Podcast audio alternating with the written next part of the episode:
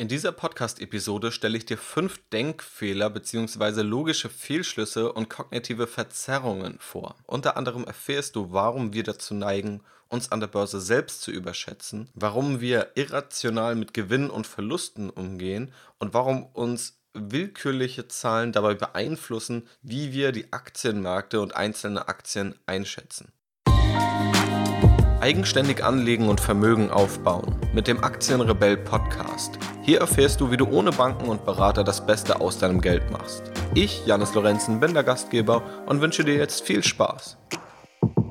Heute haben wir ein enorm spannendes Thema vor uns. Es geht nämlich um unsere Psychologie, also um psychologische Effekte, die wir beobachten können, die einen Einfluss auf unsere Entscheidung an der Börse haben. Und viele dieser Effekte haben nicht nur an der Börse einen Einfluss, sondern haben generell einen Einfluss, wenn wir mit Geld umgehen und sie haben teilweise sogar generell in unserem ganzen Leben einen Einfluss. Denn um ein bisschen Hintergrund zu geben, will ich dir gleich einmal erklären, wo überhaupt diese Erkenntnisse zu diesen logischen Fehlschlüssen herkommen, welcher Nobelpreisträger dafür auch zentral mit verantwortlich war. Dann werden wir uns die unterschiedlichen Fehlschlüsse anschauen, uns fragen, was die Auswirkungen davon an der Börse sind, wie wir diese auch vermeiden können, um es dann zu schaffen, weitestgehend ohne diese Denkfehler, diese logischen Fehlschlüsse anlegen zu können. Worüber sprechen wir hier überhaupt, wenn ich von Denkfehlern oder logischen Fehlschlüssen rede? Streng genommen ist das Ganze nicht ganz richtig übersetzt, denn im Englischen sprechen wir von einem Bias oder einem Cognitive Bias, also einer Verzerrung. Im Deutschen heißt das eine kognitive Verzerrung. Ist relativ sperrig, Denkfehler ist da etwas ungenauer, aber natürlich leichter zu verstehen. Bei einer kognitiven Verzerrung geht es darum, dass wir bestimmte Denkmuster in uns haben, die uns dabei helfen, uns durchs Leben zu navigieren, alltägliche Entscheidungen gut zu lösen und gut zu meistern. Viele dieser Denkmuster haben wir schon seit es den Menschen gibt. Kahneman, der für seine Arbeiten einen Wirtschaftsnobelpreis bekommen hat, und Tversky haben unter anderem in dem Buch Schnelles Denken, Langsames Denken viele dieser Denkfehler, dieser kognitiven Verzerrungen aufgezeigt und auch die Grundlage dafür geliefert, warum es überhaupt dazu kommt. Beziehungsweise dieses Buch ist von Kahneman geschrieben, aber Kahneman und Tversky haben zusammen einen Großteil der Arbeit dafür geleistet. Kahneman unterscheidet dabei in System 1 und System 2, mit denen wir Entscheidungen treffen. System 1 entscheidet dabei schnell, automatisch, ist immer aktiv, entscheidet auch oft emotional, stereotypisierend, also vorurteilsbehaftet und unbewusst. System 2 allerdings ist ein Entscheidungssystem, das eher langsam ist, das anstrengend ist, das also ja, Kraft braucht sozusagen, das Energie braucht. Es ist selten aktiv, es ist eher logisch, es ist berechnend und es ist ein sehr bewusstes, nachdenkendes System. In diesen beiden Systemen denken wir. Viele alltägliche Entscheidungen entscheiden wir mit System 1. Ja, wir können einfach nicht ewig darüber nachdenken, wie wir jetzt diese Tür aufmachen, ob wir drücken oder ziehen oder wo jetzt das Wasser aus dem Wasserhahn kommt. Das sind alles Entscheidungen, die sind aber total intuitiv. System 2 allerdings ist etwas langsamer. Wenn du beispielsweise eine mathematische Aufgabe lösen musst, dann musst du das mit System 2 lösen und das ist deutlich anstrengender als eine Entscheidung, die System 1 trifft, wie den Wasserhahn aufzudrehen, eine Tür zu öffnen oder ähnliches. Und in einigen Situationen würden beide Systeme zu unterschiedlichen Ergebnissen kommen. Und die Börse bietet sehr viele solcher Situationen. Dort empfiehlt es sich in den meisten Fällen auf System 2 zu vertrauen langsam zu entscheiden, logisch zu entscheiden, bewusst zu entscheiden. Tatsächlich entscheiden aber viele an der Börse nach System 1. Sie entscheiden schnell, emotional, haben Vorurteile, die sie dort mit reinbringen. Und das verschlechtert ihre Anlageentscheidung. Um überhaupt mit dem ersten System durchs Leben zu kommen, brauchen wir etwas wie Heuristiken, also im Grunde Faustformeln oder Regeln, wie wir in bestimmten Situationen agieren. Und diese haben wir uns als Menschen unbewusst über Jahrzehnte, Jahrhunderte und Jahrtausende angeeignet haben. Wie wir einfach in bestimmten Situationen umgehen. Wie wir vielleicht erkennen, dass eine Person ehrlich ist oder nicht ehrlich ist. Das geschieht alles unbewusst und wir haben dann vielleicht eine Art Bauchgefühl. Ja, das ist also etwas, was wir System 1 zuordnen würden. Aber nach dem Bauchgefühl zu entscheiden, ist oft eben nicht die richtige Entscheidung, wenn wir uns an der Börse befinden. Auch wenn es uns das vielleicht in anderen Lebensbereichen einfacher macht oder wenn es vielleicht auch dem Steinzeitmenschen dabei geholfen hat zu überleben. Heute haben wir diesen Überlebenskampf nicht mehr und trotzdem entscheiden wir oftmals noch so, als hätten wir ihn. Das ist also so der grobe Hintergrund. Den kann man noch deutlich ausführlicher fassen, aber das so als ja, Fundament. der Fehler, die wir jetzt besprechen werden, die eben dort einzuordnen sind und die oftmals darauf basieren, dass nach System 1 entschieden wird und nicht nach System 2. Und viele dieser kognitiven Verzerrungen sind denjenigen, denen das passiert, nicht bewusst. Und vor allem der letzte Punkt ist sehr interessant, wenn du denkst, dass dir das Ganze nicht passieren wird. Dass du also immun bist gegen solche Denkfehler oder solche kognitiven Verzerrungen. Der erste Fehler ist der Ankereffekt. Und der Ankereffekt ist einer der stärksten Effekte in der Verhaltensökonomie und beim Aufstellen von Prognosen, dem selbst Experten erliegen. Tversky und Kahneman ließen ihre Probanden einmal ein Glücksrad drehen, wodurch sie eine Zufallszahl zwischen 0 und 100 erhalten haben. Das war der Anker, also die Zahl war zwischen 0 und 100 und war zufallsbedingt. Nun sollte geschätzt werden, ob der Prozentsatz der afrikanischen UNO-Mitgliedstaaten über oder unter dieser Zahl liegt. Anschließend sollten die Probanden noch einen exakten Schätzwert abgeben. Was die Probanden nicht wussten, das Glücksrad konnte nur auf der Zahl 10 oder auf der Zahl 65 stoppen. Es gab also im Grunde nur diese zwei Optionen, obwohl es danach aussah, als würde es viel mehr Optionen geben. Was waren die Ergebnisse des Experiments?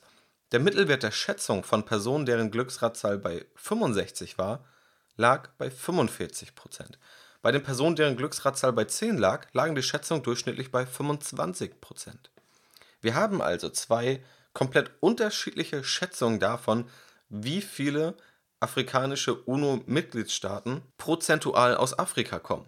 Und der einzige Faktor, der für diesen Unterschied verantwortlich ist, ist eine völlig willkürliche Zahl, die am Glücksrad gedreht wurde.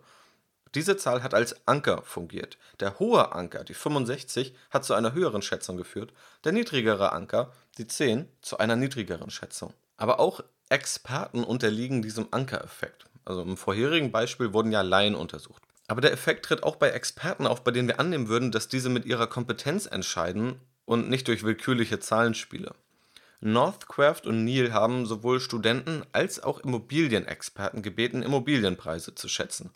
Alle Teilnehmer haben dabei eine zehnseitige Broschüre mit allen Informationen bekommen. Der einzige Unterschied war, die Hälfte der Teilnehmer erhielt einen anderen Listenpreis, also einen anderen Anker. Ja? Also es sollte der Wert einer Immobilie geschätzt werden und es wurde ein Listenpreis dazu genannt, der eben bei der Hälfte der Teilnehmer unterschiedlich war. Das Ergebnis, beide Gruppen, sowohl Experten als auch Amateure, ließen ihre Schätzung von den angegebenen Listenpreisen stark beeinflussen. Das heißt, wurde das Objekt einfach nur zu einem teureren Listenpreis inseriert, wurde auch der Wert höher geschätzt. Und umgekehrt dann genauso. Und das zeichnet schon einige starke Parallelen beispielsweise zur Börse, wo wir ja einen Aktienkurs, also einen Preis haben, den der Markt bestimmt, aber womöglich einen Wert, der davon abweichen kann. Englich und Musweiler konnten dazu zeigen, dass sich sogar der Urteilsspruch von Richtern mit mehr als 15 Jahren Berufserfahrung von Empfehlungen eines Informatikstudenten im ersten Semester oder von einer gewürfelten Zufallszahl beeinflusst werden konnte. Also hier gibt es unterschiedliche Studien.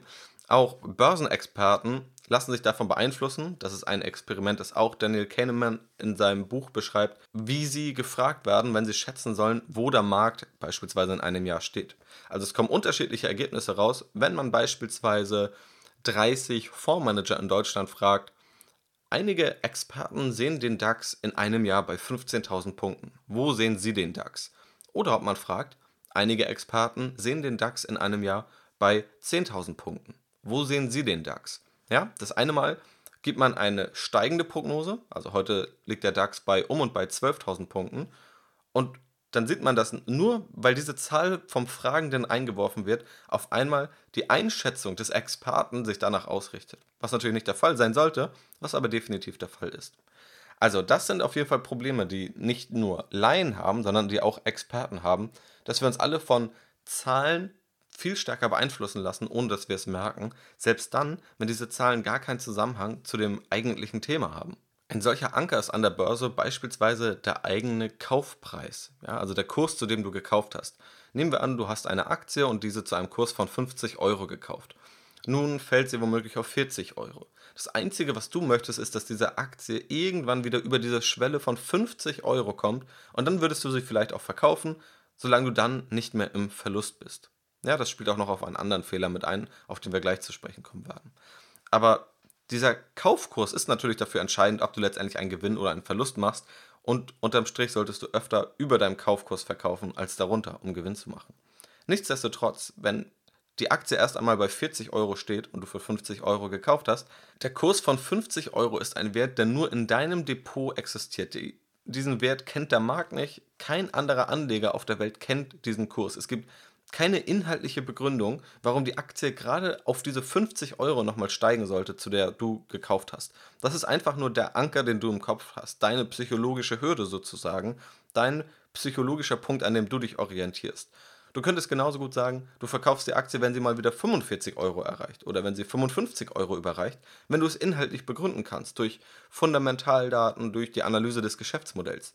Aber zu sagen, du möchtest, dass sie 50 Euro wieder erreicht, obwohl es keine inhaltliche Analyse ist, sondern nur weil es dein Anker im Kopf ist, weil du dazu gekauft hast, das ist eben eine relativ schlechte Argumentation und tatsächlich ist der Kaufpreis, ja, also der Kaufkurs, eine der überschätzten, meist überschätzten Informationen unter Anlegern. Der zweite Fehler ist die Risikoaversion. Und da müssen wir vielleicht etwas abwägen, die einen würden sagen, es ist ein Denkfehler, weil er definitiv vom rationalen Denken abweicht. Die anderen sagen, es ist natürlich, risikoavers zu sein, also risikoscheu zu sein. Aber worum geht es hier überhaupt? Nehmen wir an, dass ein Münzwurf stattfindet. Du zahlst 50 Euro, um dabei zu sein und hast zwei Optionen zur Auswahl. Option 1, bei Kopf erhältst du 120 Euro, bei Zahl erhältst du 0 Euro. Option 2, bei Kopf erhältst du 90 Euro, bei Zahl erhältst du 30 Euro. Ja, der Erwartungswert ist in beiden Fällen bei 60 Euro. Also im Durchschnitt bekommst du 60 Euro und bezahlst 50 Euro, um dabei zu sein. 120 Euro und 0 Euro oder 90 Euro und 30 Euro. Für welche Option entscheidest du dich? Die meisten würden hier Option 2 bevorzugen. Der Grund dafür ist die Risikoaversion. Der Erwartungswert, also der Ertrag, den wir im Durchschnitt aus dem Spiel erwarten, ist bei beiden Optionen wie gesagt identisch, er liegt bei 60 Euro. Das Risiko bei Option 1 ist jedoch größer, da die Ergebnisse eine größere Schwankungsbreite aufweisen und du auch das Risiko hast, mit 0 Euro nach Hause zu gehen. Wenn wir also finanzielle Entscheidungen mit einem gleichen Erwartungswert, also vielleicht mit einer gleichen Rendite beurteilen, werden wir gemäß der Entscheidungstheorie und der Risikoaversion die Option wählen, die weniger Risiko aufweist. Ja, also bei gleichem Ertrag wählen wir die sicherere Variante, was so ganz logisch ist. Bis hierhin ist das also im Grunde noch ein rationales Verhalten. Problematisch wird es dann, wenn die Risikoaversion so stark ist, dass sie keine Entscheidungen mit positivem Erwartungswert mehr zulässt, wie beispielsweise eine Investition in Aktien. Denn wenn man versteht, dass Rendite eine Entschädigung für Risiko ist, das man als Anleger auf sich nimmt, erkennt man, dass enorme risikoscheue Anleger nie eine hohe Rendite erreichen können.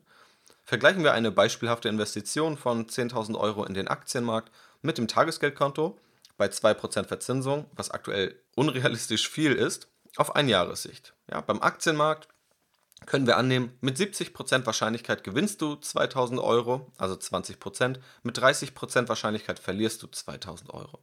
Der Erwartungswert liegt damit bei einem Gewinn von 800 Euro, was 8% wären, also in etwa der Durchschnittsrendite des deutschen Aktienmarktes.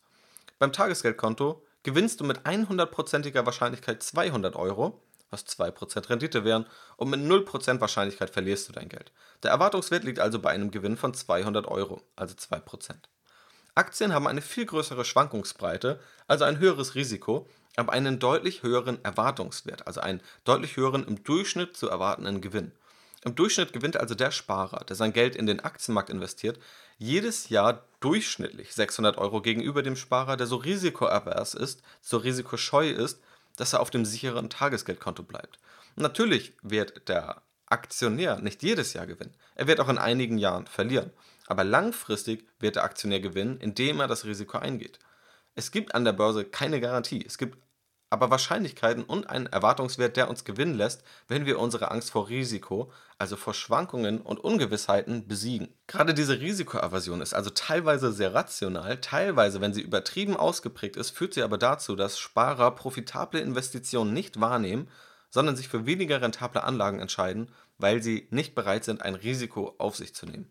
Welches im Übrigen auch sehr gut senkbar ist und minimierbar ist. Auch dazu haben wir schon in diesem Podcast des Öfteren gesprochen, wie du beispielsweise durch eine Verlängerung deines Anlagehorizonts, durch eine kluge Diversifikation und weitere Elemente dein Risiko drastisch senken kannst. Fehler Nummer drei ist die Verlustaversion.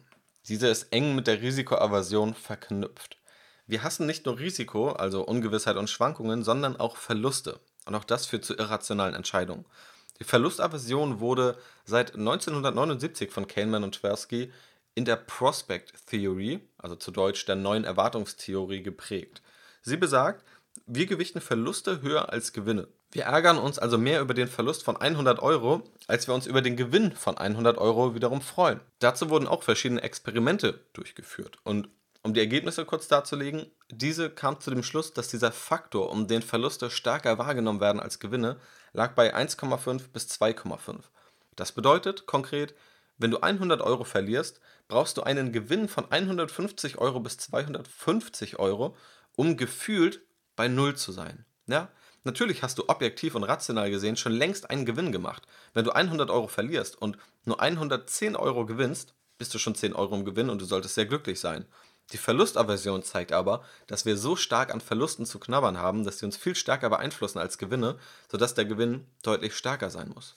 Diese Verlustaversion verdeutlicht, wie schwer es für einige Menschen ist, an der Börse durch Verlustphasen zu gehen, also durch Börsencrashs, durch einfach mal Kursrückgänge. Und selbst wenn sie im Durchschnitt Geld gewinnen, sind es die temporären Verluste und Einbrüche, die das Anlegerleben so schwer machen für einige. Und nicht zuletzt ist auch das ein Grund, warum Anleger ausgerechnet in Crashs verkaufen obwohl die ökonomische Vernunft ja sagen würde, dass man dann verkauft, wenn der Wert gestiegen ist und nicht, wenn er gefallen ist. Aber wir sehen, an der Börse ist oftmals das Gegenteil der Fall und die Verlustaversion ist ein großer Grund dafür. Aber dabei bleibt es auch nicht. Anleger neigen durch die Verlustaversion dazu, Verlustaktien länger zu halten, in der Hoffnung, dass diese sich wieder erholen. Aktien, die im Gewinn liegen, verkaufen sie hingegen deutlich schneller, obwohl dies nicht durch entsprechende Informationen, rationale Überzeugungen, Transaktionskosten oder ähnliches gerechtfertigt werden kann. Und diese Erkenntnis hat unter anderem Odin in seiner Studie von 98 herausgefunden. Also Verlustaktien werden oftmals länger gehalten, damit sie irgendwann wieder in den Gewinn kommen, im Zusammenspiel mit dem Ankereffekt, den wir eben besprochen haben zu dem eigenen Kaufkurs. Und Aktien, die im Gewinn liegen, werden, obwohl es dafür keine fundamentalen Gründe gibt, viel schneller verkauft. Auch die Wissenschaftler Shapira und Venezia haben 2001 eine Studie veröffentlicht, dazu, also zu den Haltedauern von Gewinner- und Verliereraktien und kam zu dem Entschluss, dass Gewinneraktien deutlich kürzer gehalten werden und zwar in etwa nur halb so lange wie Verliereraktien. Und vielleicht noch ein interessanter Fakt da am Rande, den Gechter, Johnson und Hermann 2010 in einer wissenschaftlichen Studie veröffentlicht haben und untersucht haben, Männer und Frauen sind ähnlich verlustavers. Mit zunehmendem Alter steigt die Verlustaversion, also Verluste tun immer mehr, je älter man wird, und mit steigendem Bildungsniveau werden Menschen tendenziell risikoscheuer. Der vierte Fehler ist der Overconfidence Bias oder auch der Dunning-Krüger-Effekt. Beim Overconfidence Bias können wir das Ganze sehr gut ins Deutsche übersetzen. Es geht um unsere Selbstüberschätzung. Ich war vor vielen Jahren, als ich angefangen habe, mich für die Börse zu interessieren, mal auf einem Börsenseminar. Seitdem besuche ich übrigens keine Börsenseminare mehr. Eine Frage wurde dort aber an das überwiegend männliche Publikum gestellt. Wer von Ihnen hält sich für einen überdurchschnittlich guten Autofahrer? In etwa 80% aller Hände ging hoch. Und ja, ich gebe es zu, meine ging auch hoch. Offensichtlich muss sich aber ein großer Teil von uns stark überschätzen. Im Zweifelsfall sind es natürlich immer die anderen, die sich überschätzen und niemand selbst. Darauf werden wir aber gleich noch zu sprechen kommen. Klar ist aber, nicht 80% der Menschen können überdurchschnittlich gute Autofahrer sein, sondern nur 50%. Aber 80% halten sich für überdurchschnittlich gute Autofahrer. Wenn wir nun Anlegern die Frage stellen würden, wer von ihnen hält sich für einen überdurchschnittlich guten Anleger, bin ich mir ziemlich sicher, dass ebenfalls 80% aller Hände hochgehen werden oder zumindest mehr als 50%. Wer von Ihnen glaubt, er treffe überdurchschnittlich kluge Entscheidungen? Auch da wird man, denke ich, egal wen man fragt, ein Bild bekommen, dass die Menschen sich tendenziell überschätzen und glauben, sie selbst würden viel bessere Entscheidungen treffen als andere. Diese Selbstüberschätzung kann man oftmals beobachten. Und wozu führt diese Selbstüberschätzung? Naja, dass ein Anleger, der eigentlich keinen vernünftigen Grund dazu hätte, auf einmal meint, er wäre der nächste Warren Buffett und kauft und verkauft ständig Aktien, generiert enorme Transaktionskosten in dem Glauben, vorhersehen zu können, was an der Börse passiert oder in dem Glauben, fünf Stunden die Briefe von Warren Buffett an die Aktionäre gelesen zu haben und nun ein Top-Investor zu sein.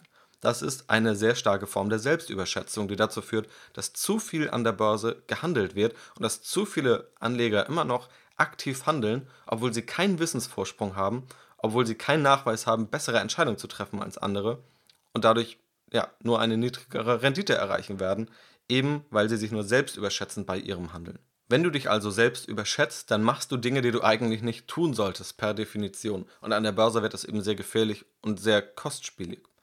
Und das Problem der Selbstüberschätzung wird noch durch den Dunning-Krüger-Effekt bestärkt. Dieser Effekt ist etwas umstritten tatsächlich in der Psychologie, beschreibt allerdings die Neigung relativ inkompetenter Menschen, das eigene Können zu überschätzen und das Können anderer zu unterschätzen. Dunning und Krüger, die Namensgeber dieses Effekts, konnten zeigen, dass ausgerechnet schwache Leistungen mit höherer Selbstüberschätzung einhergehen als stärkere Leistungen. David Dunning hat geschrieben, wenn jemand inkompetent ist, dann kann er nicht wissen, dass er inkompetent ist. Die Fähigkeiten, die man braucht, um eine richtige Lösung zu finden, sind genau jene Fähigkeiten, die man braucht, um eine Lösung als richtig zu erkennen. Anders formuliert, Dumme Menschen halten sich für schlau, da sie nicht in der Lage sind, ihre eigene Inkompetenz auf dem jeweiligen Themengebiet zu reflektieren. Und das soll keine Menschengruppe irgendwo in irgendeine Richtung verurteilen, nach dem Motto, es gibt nur schlaue Menschen und es gibt nur dumme Menschen. Aber wir können mit Sicherheit feststellen, dass es auf einigen Themengebieten Menschen mit mehr Wissen und Menschen mit weniger Wissen gibt. Und da können wir eben sehen, dass Menschen, die anfangen, sich in ein Thema einzulesen, dass diese relativ schnell davon überzeugt sind, sehr viel von dem Thema zu verstehen und je mehr die Menschen über das Thema verstehen, desto mehr merken sie auch, was sie eigentlich in diesem Thema nicht wissen.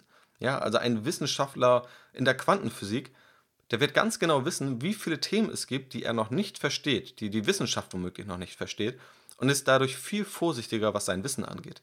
Jemand, der gerade aber anfängt, die ersten Dinge zu verstehen, ist womöglich viel selbstbewusster, wie er nach außen tritt, obwohl sein Wissen das eigentlich nicht rechtfertigt. Und das wird oftmals als Dunning-Krüger-Effekt beschrieben. Ich sehe das oft an der Börse, wenn Menschen dazukommen, die sich für die Börse interessieren, die sich dann seit ein, zwei Wochen einlesen oder vielleicht zwei, drei YouTube-Videos gesehen haben und auf einmal der Meinung sein, dass sie eindeutig wissen, dass die Wirtschaft vor einem Crash steht. Dass sie also viel besser informiert sind als alle Ökonomen der Welt, als alle Fondsmanager der Welt, als alle Unternehmenslenker der Welt, dass sie also durch ein, zweiwöchige Recherche per Google der Meinung sein, sie könnten vorhersehen, was in der Wirtschaft passiert, was an der Börse passiert, was nachweislich noch niemand geschafft hat. Das ist eine sehr starke Ausprägung des Dunning-Krüger-Effekts. Und das tritt auch dann auf, wenn Menschen der Meinung seien, sie könnten beispielsweise medizinische Entscheidungen durch eine Google-Suche besser entscheiden als ein Arzt, der womöglich jahrzehntelange Erfahrung auf einem Gebiet hat. Was natürlich nicht heißt, dass jeder Arzt, nur weil er Arzt ist, prinzipiell ein guter Arzt ist. Das mit Sicherheit auch nicht. Aber trotzdem gibt es dort oftmals die Selbstüberschätzung von Leuten, die dann bestehende und komplett etablierte medizinische Konzepte, die in der Wissenschaft gar nicht mehr hinterfragt werden müssen, weil sie so oft bewiesen wurden, hinterfragen, weil sie ja, eine Google-Suche tätigen oder auf irgendein YouTube-Video stoßen, auf einmal der Meinung sein, sie hätten mehr Wissen als die gesamte Wissenschaft, äh, die etwas anderes behauptet. Das sind Effekte von Selbstüberschätzung des Dunning-Krüger-Effekts. Und eine Börse führt das eben dazu, dass Anleger, die sich selbst überschätzen, viel zu viel handeln, dass sie oftmals glauben, bessere Aktien zu finden als der Rest, obwohl der Großteil nachweislich dabei scheitert. Und es kann eben dazu führen, dass inkompetente Menschen oft am lautesten und am stärksten von ihrer eigenen Ansicht und Anlagestrategie überzeugt sind und die ruhigeren tatsächlich eher das bessere Vorgehen haben oder in Wahrheit kompetenter sind. Und der letzte Fehler in dieser Reihe für diese Episode, es gibt noch viele kognitive Verzerrungen mehr. Wenn sie dich interessieren, gib mir gerne Bescheid, schreib mir eine Mail äh, gib mir gerne eine positive Podcast-Bewertung und schreib es da rein, wenn dir diese Folge gefallen hat und du mehr von diesen Themen sehen möchtest. Der letzte, die letzte Verzerrung also für diese Podcast-Episode ist der Verzerrung blinde Fleck, was im Englischen etwas schöner klingt und Bias Blind Spot heißt. Ich habe dir hier jetzt also die ersten kognitiven Verzerrungen aus der Börsenpsychologie gezeigt, die unsere Entscheidungsqualität und die Rationalität unserer Entscheidung ziemlich stark in Frage stellen. Und vielleicht denkst du nun, okay, das ist ziemlich interessant, aber zum Glück passiert mir sowas ja nicht. Ich würde mich ja nie von irgendwelchen Zahlen einfach so beeinflussen lassen. Ich würde mich auch nie selbst überschätzen. Und dann ist dieser letzte Denkfehler genau der richtige für dich. Der Bias Blindspot bezeichnet die Tendenz, nach der wir uns selbst für unbeeinflusst halten, während die Beeinflussungen in erster Linie andere betreffen. Eine Studie verdeutlicht diese Verzerrung. Und das ist jetzt ein Zitat aus dem Wikipedia-Artikel über den Bias Blindspot.